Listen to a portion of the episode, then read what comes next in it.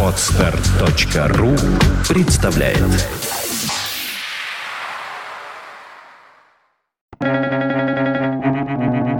Свободное радио Компьюлента Если вы можете ходить, значит вы можете танцевать. Если вы можете говорить, значит вы можете петь. Африканская поговорка.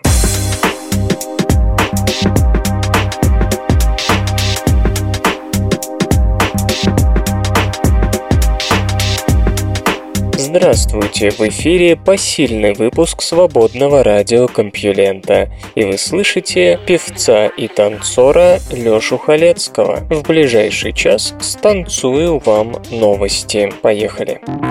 Наука и техника. Впервые в системе четырех Солнц обнаружена экзопланета.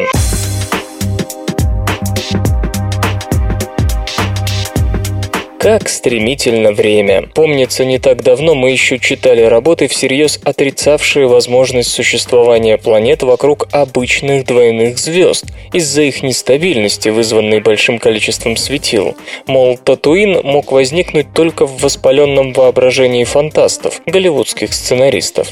Как теперь понятно, планеты вокруг двойных звезд есть, их как минимум шесть, и это с учетом того, что особенности двойных систем затрудняют их обнаружение самым массовым методом.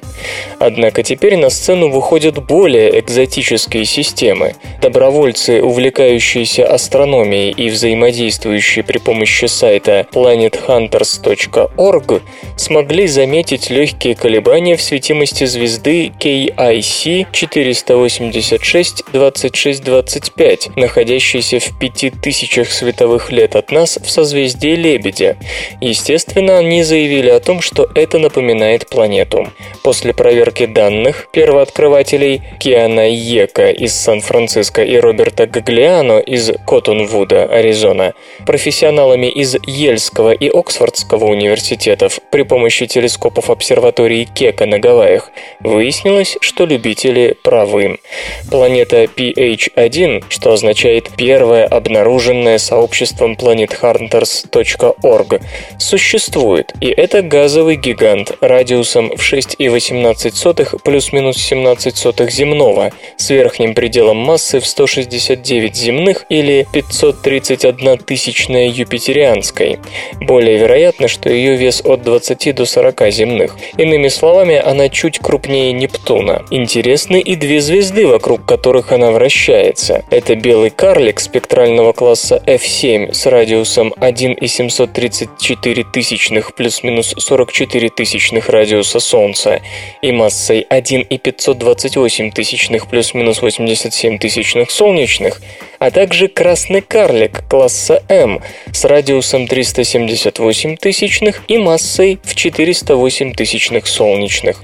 PH1 оборачивается вокруг них всего за 138,5 дня, то есть это расположенная довольно близко и горячая планета. Оценочная температура ее поверхности находится в диапазоне от 524 до 613 кельвинов, что ближе скорее к венерианской, нежели к земной. То есть, даже несмотря на то, что это газовый гигант, весьма вероятно, что у нее есть скалистые спутники, но жизнь на них вряд ли возможна, по крайней мере в том виде, в котором мы ее знаем. В начале наблюдений пару соседних с двойной системой звезд просто не замечали, и лишь углубленное изучение окрестностей после открытия там планеты показало, что всего в тысячи астрономической единицы от двойной звезды наличествует еще пара светил. Между прочим, тысяча астрономических единиц – это меньше, чем максимальное удаление Седны от Солнца. Расстояние намекает на то, что и неизвестная пара является частью системы, и это делает KIC 486-2625 системой четырех звезд. И если первые две звезды расположены весьма близко, близко, период взаимного обращения равен 20 дням, то вторая пара, похоже, является противоположностью. Расстояние между ними оценивается в 40 астрономических единиц. Конечно, на небе планеты PH1 вторая пара звезд очень тускла, но как минимум влияние звездного ветра и бурь от соседней пары точно заметно на ее магнитосфере, и не только на ней, да и расстояние между обеими парами может со временем меняться. Системы четырех звезд крайне сложны, и мы пока слабо представляем их динамику, за исключением того простого факта, что она неизмеримо изощренней той, что мы видим в собственной системе. Увы, о двух последних светилах известны крохи. Объекты такого рода, да еще близко расположенные, очень трудно наблюдать. Можно лишь предположительно утверждать, что вторая звездная пара состоит из солнцеподобной звезды спектрального класса G2V типа Солнца и красного карлика спектрального класса M2V. И тем не менее открытие чрезвычайно важно. Оно означает, что даже в предельно сложных и иерархических звездных системах с количеством звезд более трех возможно не только образование планет, но и их длительное существование, причем даже таких массивных, как газовые гиганты. Астрономы оценивают этот факт как загадочный, но ведь когда-то, напомню, также говорили о планетах в системах двойных звезд. Открытие, сделанное сообществом planethunters.org, бесспорно неплохой задел в поиске планет вокруг именно двойных и более сложных звездных систем. Дело в том, что хотя Кеплер, с материалами которого работали любители, и обозревает одновременно 160 тысяч звезд, его автоматические средства анализа, программные, более или менее эффективны только при обнаружении транзита в обычных случаях. Колебания светимости в двойных, тройных и четверных системах для программного обеспечения обрабатывающего результаты наблюдений телескопа слишком сложны. Именно поэтому охотники за планетами выбрали метод человеческого анализа, находящихся в общем доступе кривых светимости звезд, наблюдаемых Кеплером. Конечно, профессионалы не могут решить эту проблему. Наблюдать надо за тысячами систем одновременно. Зато любители астрономии, по очереди отслеживающие кривые светимости, вполне могут добиться успеха, просто за счет многочисленности и упорства. Найдена рекордная по плотности размещения планет система.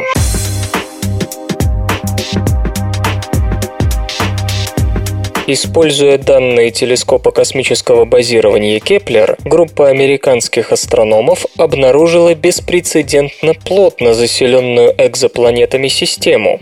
Открытие чрезвычайно интересно тем, что Кои-500 почти младший брат-близнец Солнца.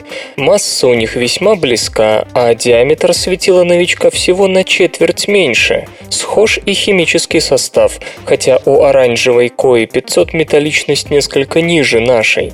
Правда, возрастом звезда не вышла, всего миллиард лет, что в четыре с лишним раза меньше, чем у Солнца.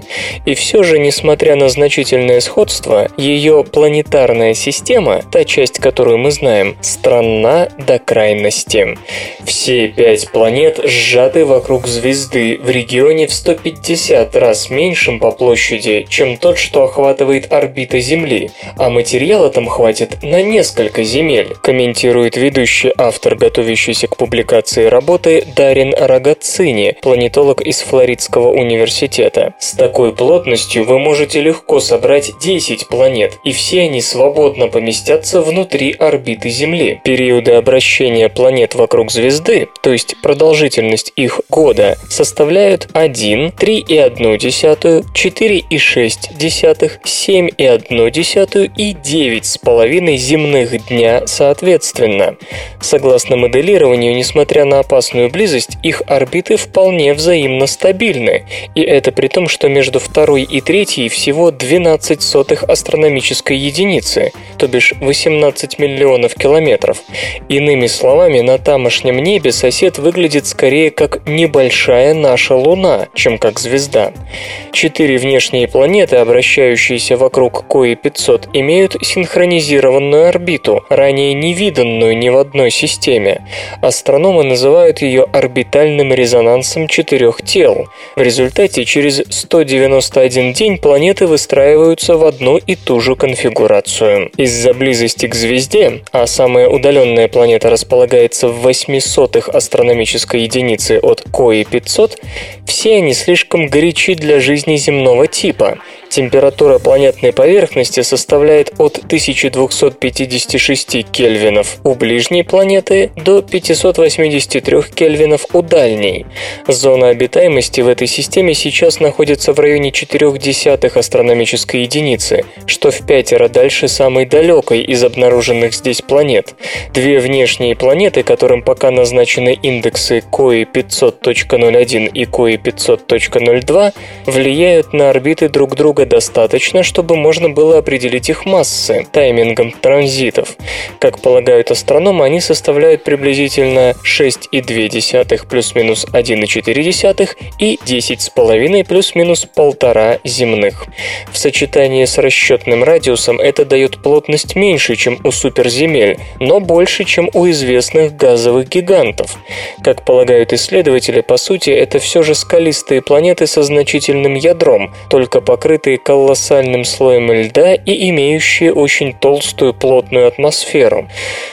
Правда, пока нет полной уверенности в том, что все ограничивается только этими планетами. Если же найдутся еще какие-то тела, то они будут слишком далеки от светила, чтобы поддерживать жизнь на своей поверхности.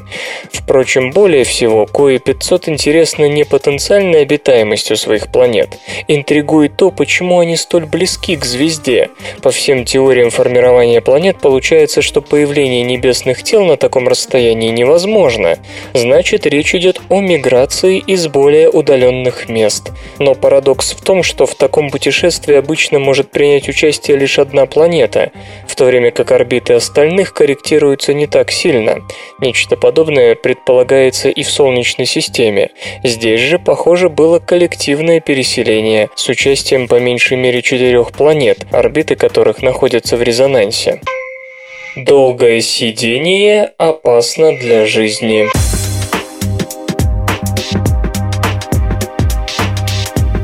Продолжительное сидение увеличивает риск развития диабета, сердечных болезней и смерти, утверждают британские специалисты. Ученые из Лестерского университета вместе с коллегами из университета Лавборо проанализировали результаты 18 исследований, в которых участвовали в общей сложности 794 577 человек. Выяснилось, что у тех, кто проводит много времени в сидячем положении, риск появления диабета, сердечных хворей и летального исхода повышается в два раза. Важно отметить, что эта связь не зависит от количества умеренной или интенсивной физической нагрузки. То есть, если даже человек соблюдает типичные рекомендации на этот счет, его здоровье все равно подвергается опасности, поскольку он попросту слишком долго в течение дня привязан к стулу. По словам исследователей, среднестатистический обыватель проводит в сидячем положении от 50 до 70 10% времени. Чтобы сократить риск возникновения диабета, проблем с сердцем и преждевременного ухода из жизни, нужно поменьше сидеть. Работаете за компьютером? Соорудите себе высокий стол, чтобы трудиться стоя. Проводите собрания в помещениях без стульев? Гуляйте во время обеденного перерыва. Не включайте по вечерам телевизор. Все это позволит значительно снизить вероятность возникновения вышеперечисленных бед. Чему учит случай с велосипедистом Лэнсом Армстронгом?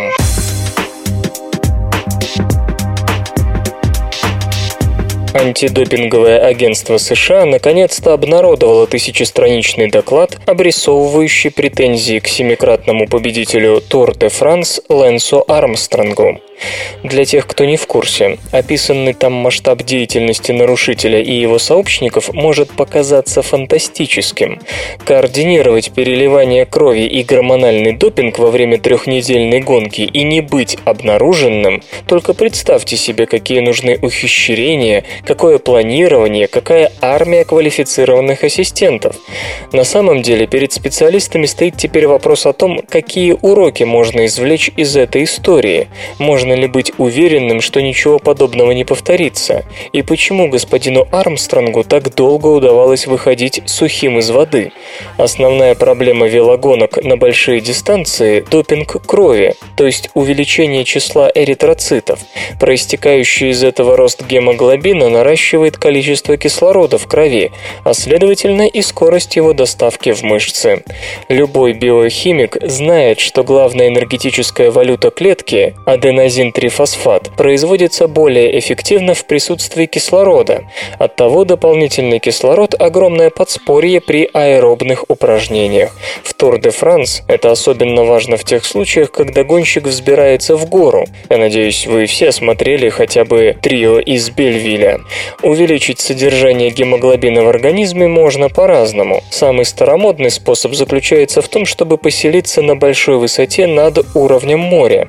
Более низкий уровень кислорода в воздухе вызывает производство гормона эритропоэцина, который стимулирует костный мозг, изготавливающий эритроциты. Более современный и тоже приемлемый метод – жить в палатке с низким содержанием кислорода в течение большой части дня. Но и в том и в другом случае уровень эритроцитов можно поднять лишь до определенного предела. Поэтому в организм Лэнса Армстронга просто вводили нужное количество эритропоэцина. Существует, правда, тест, который позволяет отличить естественный эритропоэцин от слегка иной молекулы, применяемой в медицине и спортивном допинге. Но выполнить его очень сложно, а эритропоэцин к тому же имеет очень короткий период полураспада в организме. Чтобы поймать мошенника, необходимо получить образец мочи вскоре после введения допинга. Избежать этого и было основной задачей великого велосипедиста. Или он перестал быть великим, или он не пахал на тренировках больше всех, о чем, к слову, говорят и друзья, и враги спортсмена. Кроме того, хотя инъекции эритропоэцина лучше, чем жизнь в горах, они точно так же обладают постепенным эффектом. Чтобы как следует зарядиться перед гонкой, необходимо переливание крови, которое поднимает гемоглобин немедленно.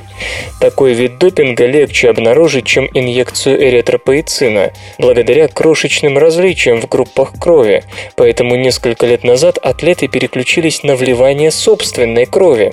В период между соревнованиями они получают инъекции эритропоэцина, затем часть крови у них забирается и замораживается.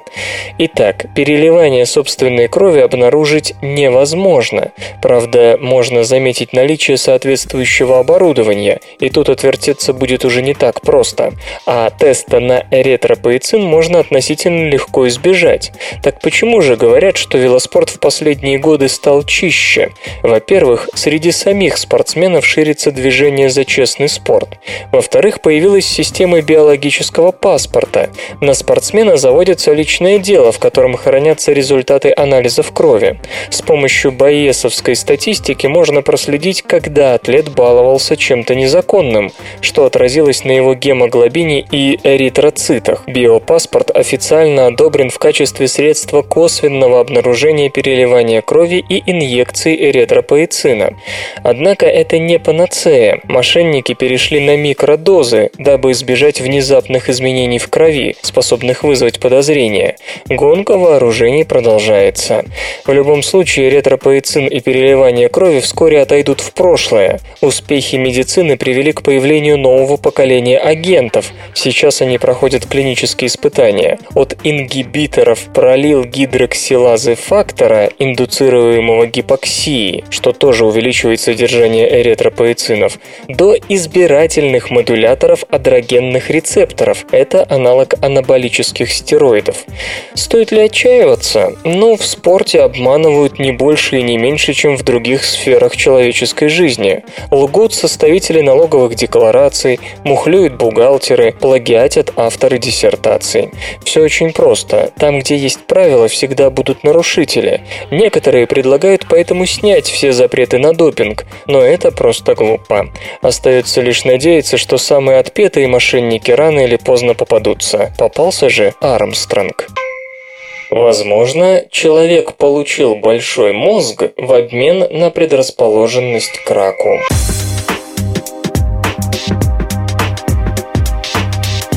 Апоптоз или программа смерти клетки служит нашей внутренней защитой от рака. Когда в клетке появляются мутации, грозящие превратить ее в раковую, включаются апоптотические белки, которые больную клетку уничтожают. Точно так же программа клеточного самоубийства срабатывает при формировании органов у растущего организма. С помощью апоптоза удаляются лишние клетки, и орган приобретает нужную форму. Исследователи из технологии технологического института Джорджии высказали необычное предположение. Большими размерами мозга человек может быть обязан плохо работающему апоптозу и, соответственно, повышенной склонности к раку. Ученые сравнили клетки кожи человека, шимпанзе и макак и обнаружили, что у нас они гораздо менее склонны приносить себя в жертву. Апоптоз вызывали экспериментально, обрабатывая клетки специальными веществами, и человеческие клетки оказались устойчивее всех. Ранее эта же группа исследователей сообщала о том, что апоптотические гены у человека за время эволюции оказались сильно подавлены. Теперь же удалось на клеточном уровне увидеть разницу в апоптозе у человека и его ближайших родственников, приматов. Из этого делается довольно смелый вывод о том, что наш большой мозг – это результат подавления программы клеточного суицида. У всех животных развитие мозга начинается с бурного прироста нейронов, излишне излишек которых потом удаляется с помощью апоптоза. У человека же в силу проблем с ним остается большой запас нейронов, который и позволяет реализовать высшие когнитивные функции. Косвенным доказательством этой теории служит то, что выключение каспас, основных апоптотических ферментов, приводит к увеличению мозга у животных. Что же до экспериментов с клетками человека и млекопитающих, описанных в веб-журнале PLOS ONE, то другие исследователи признают важность полученных результатов, однако напоминают, что клетки кожи совсем не нейроны, и распространять генетику и биохимию одних на другие надо с осторожностью.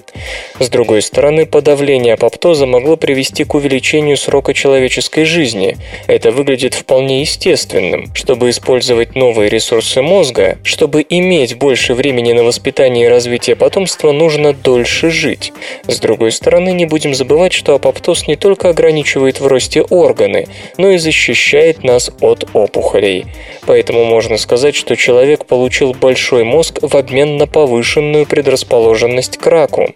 Хотя систематических исследований на этот счет не проводилось, известно, что опухоли у обезьян довольно редки, в отличие от человека. И если у нас рак и впрямь развивается по облегченному варианту, это говорит о том, что использовать животные модели при изучении этого заболевания следует с известным известными оговорками. Софт и безопасность. Лаборатория Касперского создает защищенную операционную систему.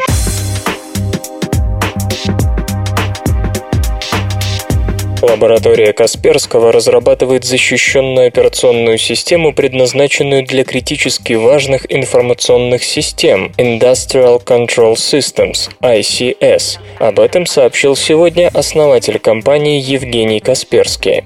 По его словам, у промышленных информационных систем и обычных, скажем, офисных компьютерных сетей совершенно разные приоритеты по безопасности и функционированию. В обычных компаниях важнее всего конфиденциальность доступность информации, а на промышленных предприятиях сохранение работоспособности. Поэтому на стратегически важных объектах программное обеспечение обновляется только после тщательной проверки, а иногда и не обновляется вовсе, оставаясь неизменным десятки лет. Апдейт может быть в принципе запрещен политикой безопасности конкретного предприятия. Господин Касперский заметил, что разрабатывающаяся его компания операционная система будет узкоспециализированной, рассчитанной на решение конкретных задач. Она не предназначена для игры в Half-Life, редактирования видео или общения в социальных сетях. Лаборатория Касперского работает над методом написания программного обеспечения, которое в принципе by design не будет способно выполнять незаявленную в нем функциональность. В заключении Евгений Касперский заявил, что разработка по-настоящему безопасной среды – проект сложный, практически невыполнимый без активной работы с потенциальными заказчиками. По этой причине многие детали инициативы не раскрываются. Эти забавные ученые. В начале 50-х годов в Нью-Йорке Вольфганг Паули изложил перед коллегами свой новый вариант универсальной теории строения материи. Была оживленная дискуссия, многие физики сочли теорию ошибочной, и Нильс Бор, подводя итоги обсуждения, сказал «Эм, «Мы все считаем, что ваша теория безумна. Единственное, что нас беспокоит, это достаточно ли она безумна, чтобы быть правильной». Наука и техника. Кассини отмечает 15 лет.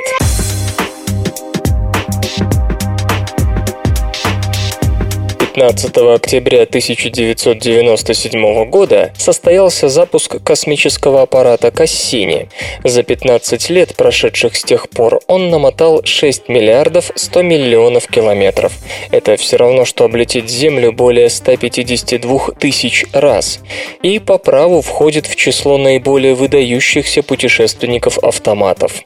Дважды облетев Венеру и посетив Юпитер, в 2004 Кассини прибыл на орбиту Сатурна, где находится вот уже 8 лет, фотографируя его окрестности и проводя беспрецедентные измерения. Меньше всего зонд можно обвинить в том, что он не пишет домой. Кассини прислал уже 444 гигабайта научных данных, в том числе свыше 300 тысяч изображений. На этой основе опубликовано более двух с половиной тысяч научных статей, в которых, помимо прочего, описывались первые снимки углеводородных озер Титана, открытие струй водного льда и органических частиц, вырывающихся из спутника Сатурна Энцелада, чудовищная буря на Сатурне и многие другие любопытные явления. Кассини не только проводит наиболее всесторонние исследования гигантской планеты, планеты, но и выполняет самые сложные гравитационные маневры в истории космонавтики, отмечает Роберт Митчелл из лаборатории реактивного движения НАСА. Каждый пролет мимо Титана, к примеру, можно сравнить с попаданием в игольное ушко, и мы сделали это уже 87 раз с точностью в пределах приблизительно одной мили, управляя кораблем с расстояния полутора миллиардов километров. Сложность отчасти вызвана тем, что перед аппаратом стоит задача нанести с десяток визитов всем спутникам Сатурна, коих более 60, и временами менять орбиту, чтобы видеть полюса планеты и ее лун, после чего возвращаться к экватору. Помимо гравитации, авторам команд надлежит учитывать ограниченный запас топлива. С гордостью могу сказать, что Кассини год от года укладываются в бюджет с относительно небольшими жалобами на здоровье, продолжает господин Митчелл. Аппарат вступает в средний возраст со следами прожитых лет, но чувствует себя хорошо и не требует обширного оперативного вмешательства. Белая краска, гладко покрывавшая антенну с большим коэффициентом усиления, скорее всего стала грубой на ощупь, а одеяло, защищающее корпус, продырявлены микрометеоритами. Тем не менее, главные технические системы еще не утратили запаса прочности, и специалисты ожидают новых мегабайтов научной информации. И это хорошо, ибо впереди у Кассини очередное ответственное задание. В северном полушарии Сатурна и его спутников начинается весна, и специалисты только приступают к изучению изменений, вызываемых сменой сезонов. Впервые космический аппарат наблюдает подобное на гигантской планете. В ноябре 2016 года Кассини начнет переходить на орбиты, которые приведут его ближе к Сатурну, чем когда бы то ни было. В апреле 2017 аппарат, пролетая Титан, окажется в пределах самого внутреннего кольца, практически рядом с верхними слоями атмосферы Сатурна. После 22 таких сближений гравитационное возмущение со стороны Титана отклонит Кассини еще сильнее в сторону планеты, и 15 сентября 2017 года аппарат войдет в ее атмосферу. Сатурн примет старого знакомого насекомого в свои объятия, и это будет последним событием в жизни Кассини. Земляне приготовили зонду такой конец, чтобы защитить Энцелад и Титан, на которых может быть жизнь. Александрию строили с оглядкой на солнце.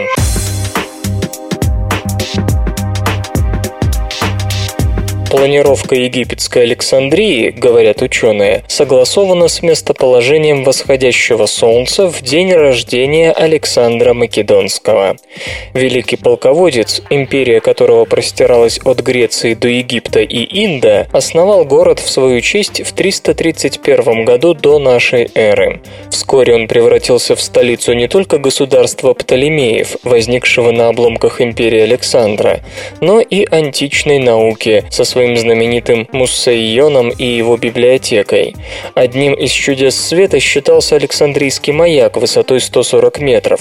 Город существует и сегодня, в нем живут 4 миллиона человек. Древняя Александрия планировалась вокруг главной улицы, шедшей с запада на восток, Канопской дороги. Она вела в город Каноп, он же Канопус. Историк астрономии Джулио Мальи из Миланского политехнического института Италия обнаружил, что что этот древний путь не вписывается в топографию местности. Например, он не параллелен береговой линии. Но в IV веке до нашей эры, в день рождения Александра Македонского, восходящее солнце показывалось в точности над этой дорогой. Ученый считает, что его открытие могло бы подсказать местонахождение потерянной могилы Александра.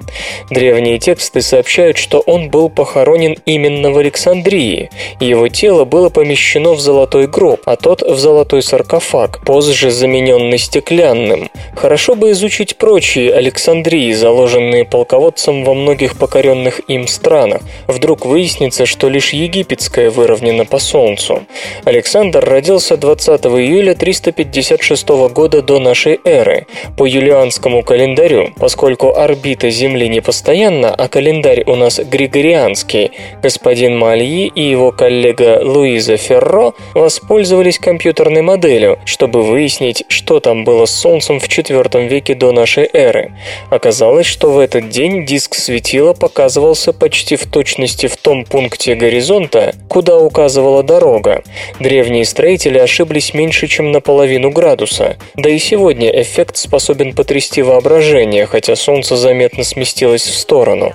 И это не все. Царская звезда Регул, сияющая в созвездии Льва, тоже восходила почти в точности над Канопской дорогой и становилась видимой в районе 20 июля, после того периода, когда она совпадала с Солнцем. С тех пор орбита Земли изменилась, и подобного уже не увидишь. Связь архитектуры с астрономией была распространенным явлением в древнем мире. Пирамида Хеопса, например, с удивительной точностью ориентирована по сторонам света, а это это означает, что древние египтяне умели определять их по звездам. Кроме того, фараон состоял в мистических отношениях с богом солнца Ра.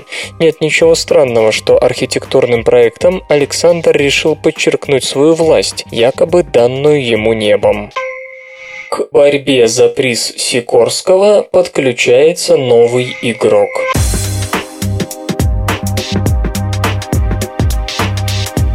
Вы знаете, мы пристально следим за успехами конструкторской команды с инженерного факультета Мэрилендского университета, усилия которой привели к появлению квадрокоптера, способного более минуты висеть в воздухе просто за счет силы мышц пилота. Но у нее появился конкурент. 28 августа 2012 года, в тот самый день, когда мэрилендский мускулолет Гомера-2 наконец-то одолел 60 секунд пребывания в воздухе, квадрокоптер «Атлас», разработанный канадской группой энтузиастов Аэровело, совершил свой первый полет. Конструкция с широким использованием углепластика с четырьмя близкими к Земле винтами сходна с аппаратом мэриленцев. Однако Аэровело, несмотря на близость концепций, опасный соперник американской команды. Разработчики заявляют о том, что выбранные ими углы установки винтов, как и их материал, оптимальнее для длительного полета. Дело в том, что именно Аэровело, известная в ту пору как группа проектирования мускульных транспортных средств Human Powered Vehicle Design Team при Университете Торонто, в 2006 году разработала мускульный орнитоптер, а также велосипед Vortex, самостоятельно, без наведенных аэродинамических эффектов, достигший скорость в 116,9 км в час.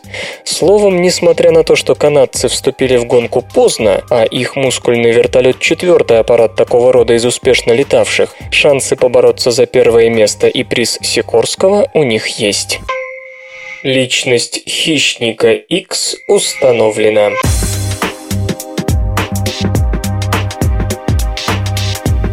Палеонтологи любят превосходной степени, ведь иначе публику не увлечешь. Отсюда самые большие, самые старые, самые сильные и самые странные окаменелости. Иногда, увы, жажда сенсации обгоняет науку. В 2009 году состоялось пришествие хищника X, огромной морской рептилии, укус которой, как утверждалось, был в 4 раза сильнее, чем у тиранозавра, неизменного эталона для всего доистории исторического. Левиафан только вышел из земли. Ученые еще не успели опубликовать описание чудовища, но о нем уже говорили во всех выпусках новостей и сняли документальный фильм, а также художественный, ну не про него, правда, а по мотивам.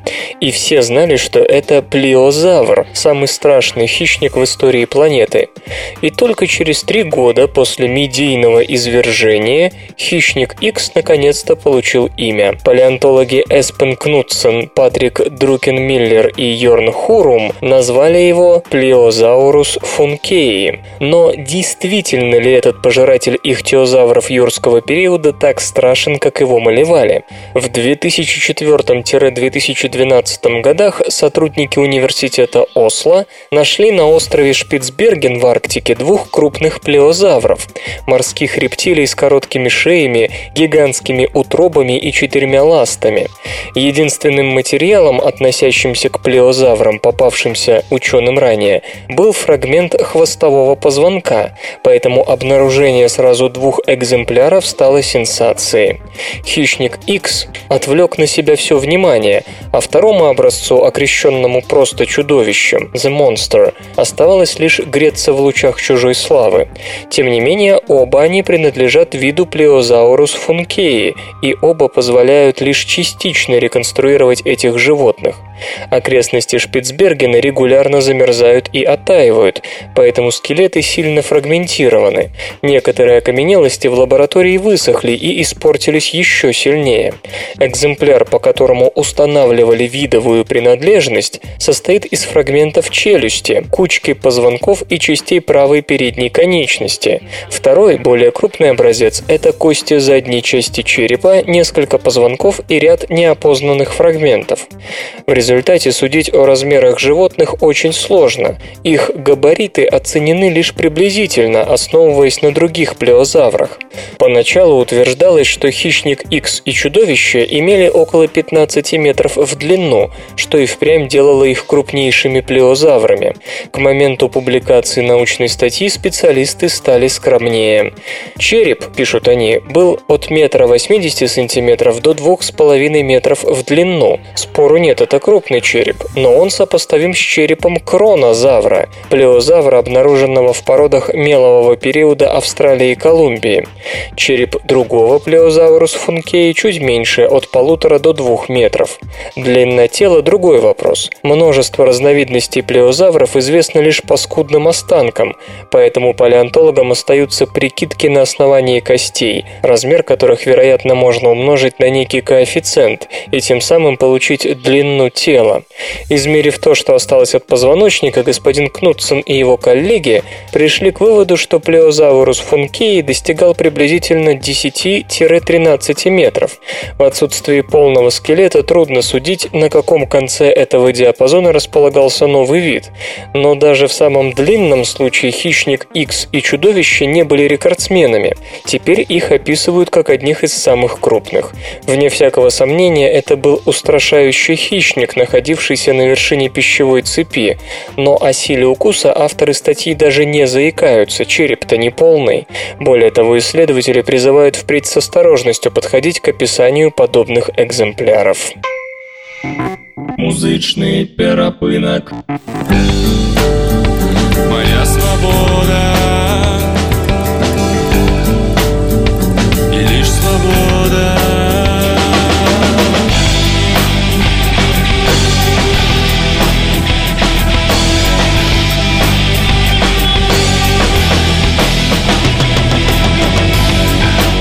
Сегодня в эфире свободного радиокомпьюлента группа «Выше неба», а получать эстетическое удовольствие мы будем от песни «Свобода». Сколько дней на земле Я не готов потерять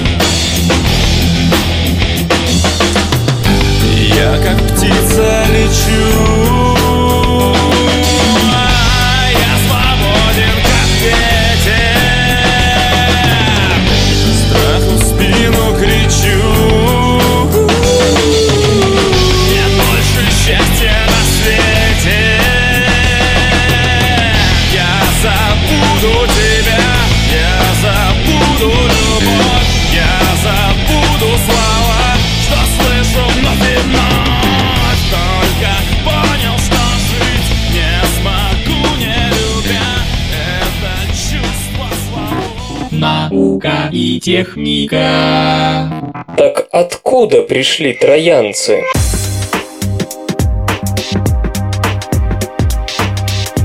Троянскими называют астероиды, находящиеся в окрестностях точек Лагранжа L4 и L5 той или иной планеты. С планетами, на орбитах которых они селятся, такие астероиды образуют равносторонний треугольник. Больше всего подобных тел у Юпитера, хотя есть они и у Нептуна, Марса и Земли.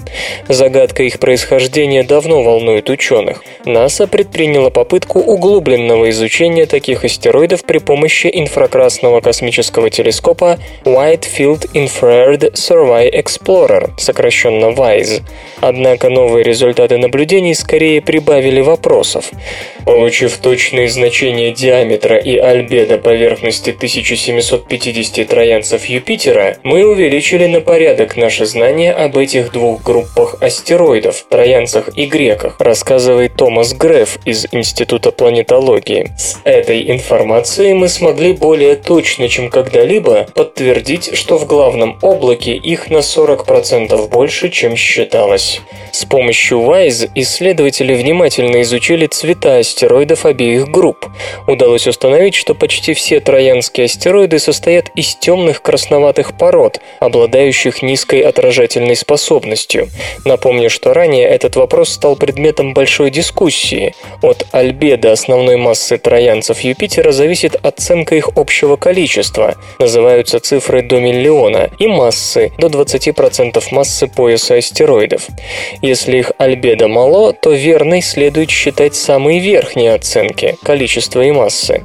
Именно к этим выводам отмечают астрономы и подталкивают нас новые данные по цвету и альбедо исследованных WISE троянцев.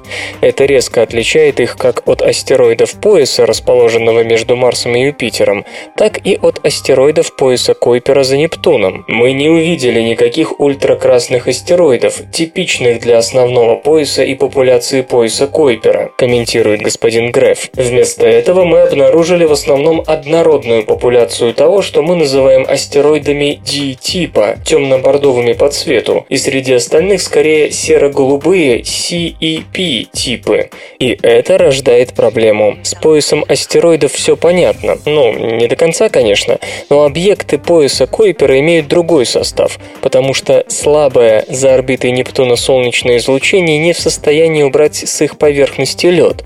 А вот откуда пришли не имеющие льда троянцы Юпитера? Ведь в районе Юпитера светило тоже почти никакое, а кроме того они имеют цвет, выдающий отсутствие родства с поясом астероидов. Нужны дополнительные исследования, но возможно мы смотрим на один из древнейших материалов, известных в нашей Солнечной системе, рассуждает ученый ученый.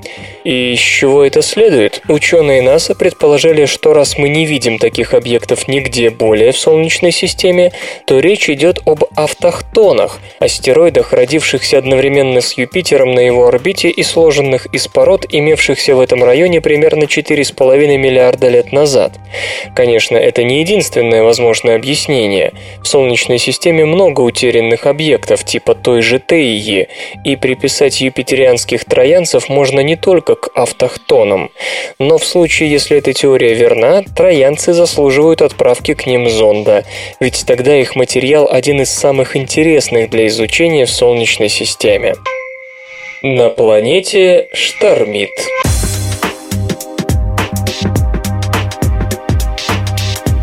Данные о приливах в США определенно говорят о том, что глобальное потепление приведет к учащению сильных бурь и циклонов. Если текущая тенденция получит продолжение, Соединенным Штатам следует готовиться к регулярному появлению ураганов вроде Катрины. Многочисленные исследования показали, что ураганы становятся более распространенным явлением и к тому же набирают силу. Но это спорно, ибо старые метеорологические данные менее надежны, чем современные спутниковые. Очевидно, что сейчас в Атлантике происходит увеличение числа циклонов, но ясно и то, что мы упустили много важного в прошлом, подчеркивает ведущий автор нового исследования Аслак Гринстед из Копенгагенского университета. Поэтому ученый обратился к высоте штормовых валов. В области низкого давления формируется холм из морской воды. Он доходит до берега и превращается в высокую волну. Исследователь выбрал шесть точек на берегах Мексиканского залива и на восточном побережье США, где ураганы особенно чисты. По данным о недавних бурях он вычислил нагон волны, а затем поискал те же маркеры в старых записях. Таким образом, господин Гринстед определил все большие волны вплоть до 1923 года, несмотря на то, что многие из ураганов были пропущены метеорологами. Результаты говорят о том, что к 2100 году количество циклонов и ураганов, вызывающих высокую приливную волну, достигнет в среднем 9,5 в год, тогда как в районе 1923 этот показатель составлял 5,4. Кроме того, бури, сопоставимые с ураганом Катрина, опустошившим Новый Орлеан в 2005 году, случаются вдвое чаще в теплые годы, чем в холодные, то есть глобальное потепление принесет с собой больше штормов. Чтобы не заболеть диабетом и ожирением, нужно больше спать.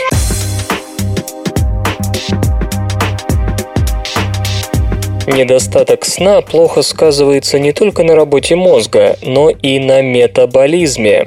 Исследователи из медицинского центра Университета Чикаго поставили простой эксперимент. Они попросили несколько здоровых молодых людей сначала в течение четырех ночей подряд спать по 8,5 часов, а затем спустя месяц по 4,5 часа, и тоже 4 ночи подряд.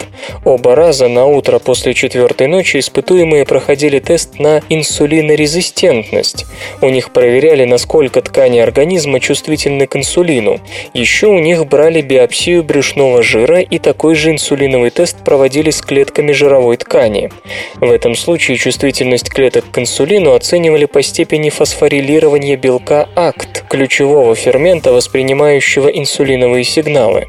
Как пишут исследователи в журнале Annals of Internal Medicine, если человек спал мало, то общая чувствительность его клеток к инсулину падала на 16%. Для жировых клеток эта цифра составляла 30%. Тут стоит вспомнить, что падение чувствительности к инсулину есть один из главных признаков диабета, и именно его можно найти у тех, кто страдает от ожирения или диабета. Если человек мало спал, ему требовалась втрое большая доза гормона, чтобы включить внутриклеточные инсулиновые сигнальные пути. Инсулин управляет энергетическим обменом в организме, и если клетки перестают воспринимать гормональный сигнал, то это приводит к известным проблемам с уровнем сахара, обменом жиров и тому подобное. Еще раз повторю, участники эксперимента были людьми молодыми и здоровыми, без признаков метаболических расстройств. То есть не обязательно быть предрасположенным к диабету, чтобы недостаток сна нарушил баланс сахара в крови. Многие утверждают, что успешно преодолевают впоследствии недосыпа, касающийся умственной психической деятельности. Однако недостаток сна, как мы видим, влияет не только на нервные процессы, но и на метаболизм. И уж с этими последствиями вряд ли кому-то удастся справиться без помощи врача. Исследователи признают, что их результаты носят весьма предварительный характер, во многом из-за небольшой статистики. В эксперименте участвовало всего 7 человек. И все же это одно из немногих исследований, пробующих найти взаимосвязь между сном и энергетическим метаболизмом. Разумеется, тут возникает множество вопросов. Как именно сон помогает жировым клеткам? Какие сигналы они получают от спящего мозга? Если недостаток сна провоцирует метаболические нарушения, можно ли эти самые нарушения с помощью сна исправить? То есть, можно ли, например, худеть во сне? На эти и другие вопросы исследователи собираются ответить в ближайшее время. Иммунный белок защищает от рака кожи.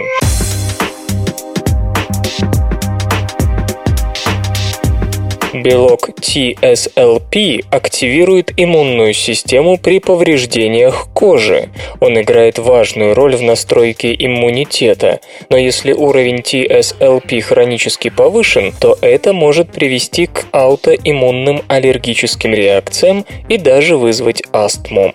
Более того, долгое время считалось, что повышенное содержание TSLP в тканях чревато не только аллергией, но и раком.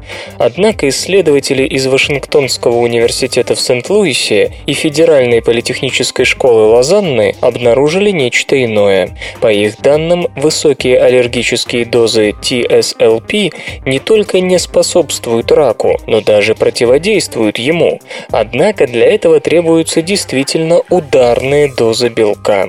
Чтобы подавить рак кожи, содержание TSLP в крови должно тысячекратно превышать норму, а в коже его концентрация концентрация, скорее всего, должна быть еще больше.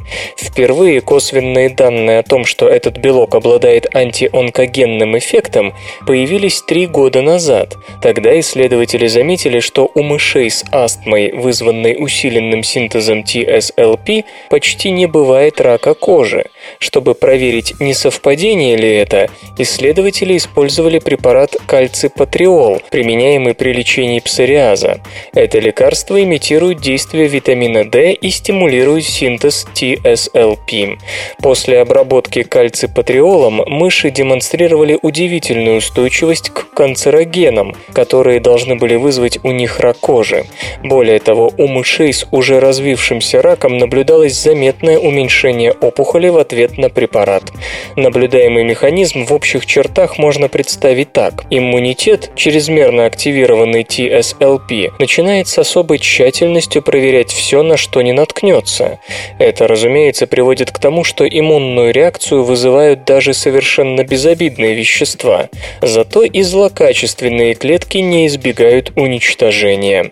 Детали же того, как именно TSLP работает против рака кожи и можно ли использовать его в борьбе с другими опухолями, еще предстоит выяснить. Результаты экспериментов опубликованы в двух статьях в журнале Cancer Cell. Замечу, что ученые не впервые впервые заявляют об антионкогенных свойствах аллергии, хотя данные на этот счет нередко ставят в тупик самих исследователей. Факты и Знаете ли вы, что в Древнем Риме существовало такси? К осям карет был прикреплен привод счетчика, который представлял собой бронзовый таз. В него после пробега каждой тысячи стадий падал камешек. Плату взимали по числу камешков. Наука и техника. Создан телефон, передающий вибрации.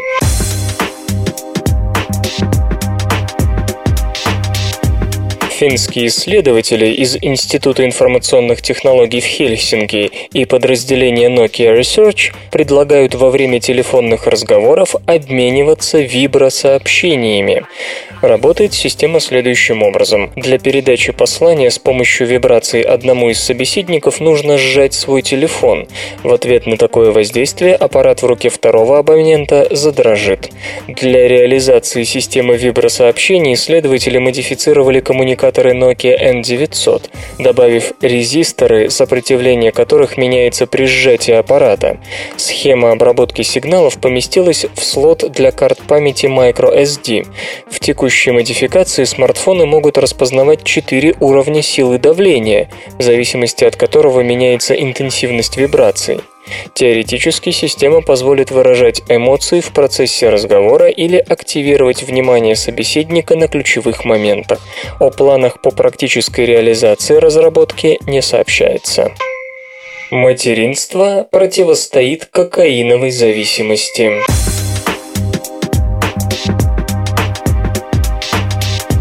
Гормональные перестройки, связанные с беременностью и материнством, влияют на поведение животных. Известно, например, что у самок, выносивших и родивших детенышей, улучшаются память и ориентация в пространстве. Как выяснили исследователи из Университета Мичигана, США, материнство влияет еще и на центр удовольствия. Крысы, которые в прошлом имели потомство, оказались менее чувствительны к кокаину. Кокаин действует через центр удовольствия, нейроны которого используют в качестве нейромедиатора дофамин. Ученые сравнили уровень дофамина в мозгу у крыс, которые еще ни разу не приносили потомство, и рожавших животных.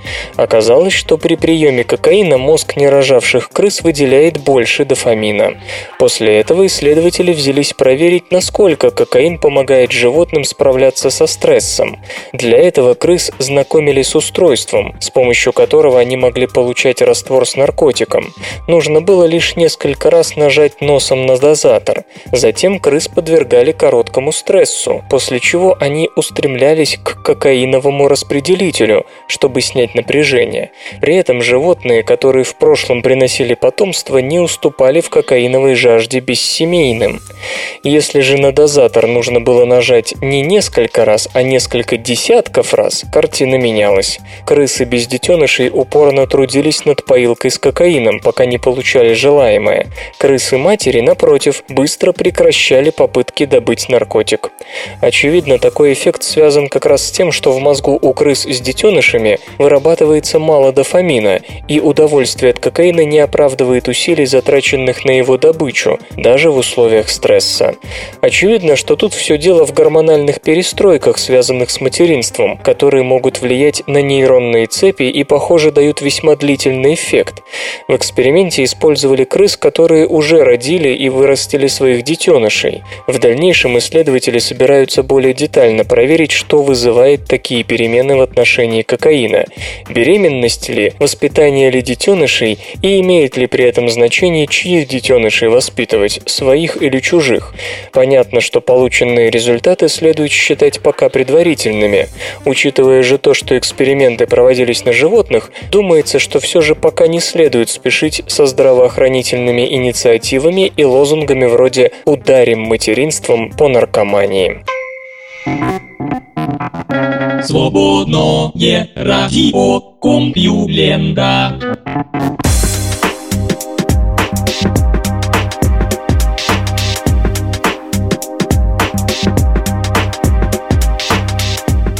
Посильный выпуск СРК подошел к концу. Загляните на сайт компьюлента.ру, там новостей еще больше. Ну а меня, Лешу Халецкого, вы обязательно услышите завтра. Обещаю и держите себя в руках. Свободное радио Компьюлента. Скачать другие выпуски подкаста вы можете на podster.ru